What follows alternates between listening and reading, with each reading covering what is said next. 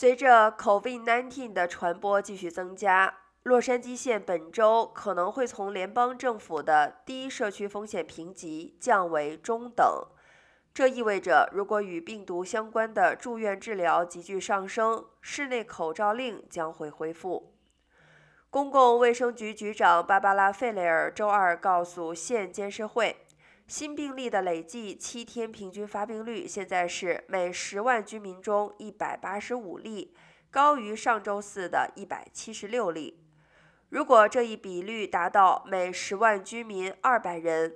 美国疾病控制和预防中心将把洛县从低社区口味级别转移到中等。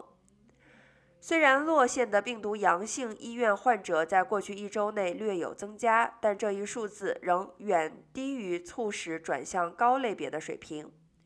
根据 CDC 的指南，如果与病毒相关的新住院率达到每十万居民十人，或者该县百分之十的医患病床被 COVID 阳性患者占用，则中等类别的县将降至高类别。